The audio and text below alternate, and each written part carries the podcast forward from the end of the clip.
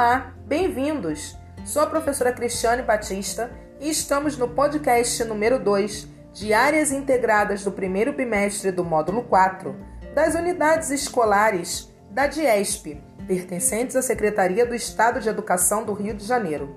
Hoje vamos conversar sobre gráficos e tabelas. Gráficos e tabelas são formas de informar dados em quantidade de maneira visual, explicativa sobre um determinado assunto ou valor em série. Existem vários tipos de gráficos, em forma de coluna, linha e ou pizza. Os gráficos possuem título, nome, fonte, local de onde foi retirado o dado, números e legendas para melhor leitura das informações. O gráfico de colunas, também conhecido como gráfico de barras, comparam quantidades ou demonstram valores pontuais de determinado período. Pode ser vertical ou horizontal.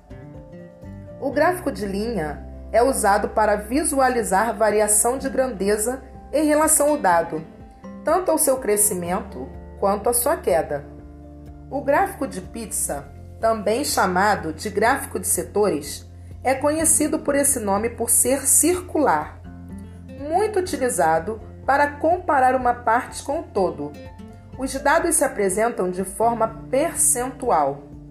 As tabelas são usadas para organizar informações ou dados, de forma a facilitar o entendimento da informação de maneira organizada e sucinta por meio de linhas e colunas.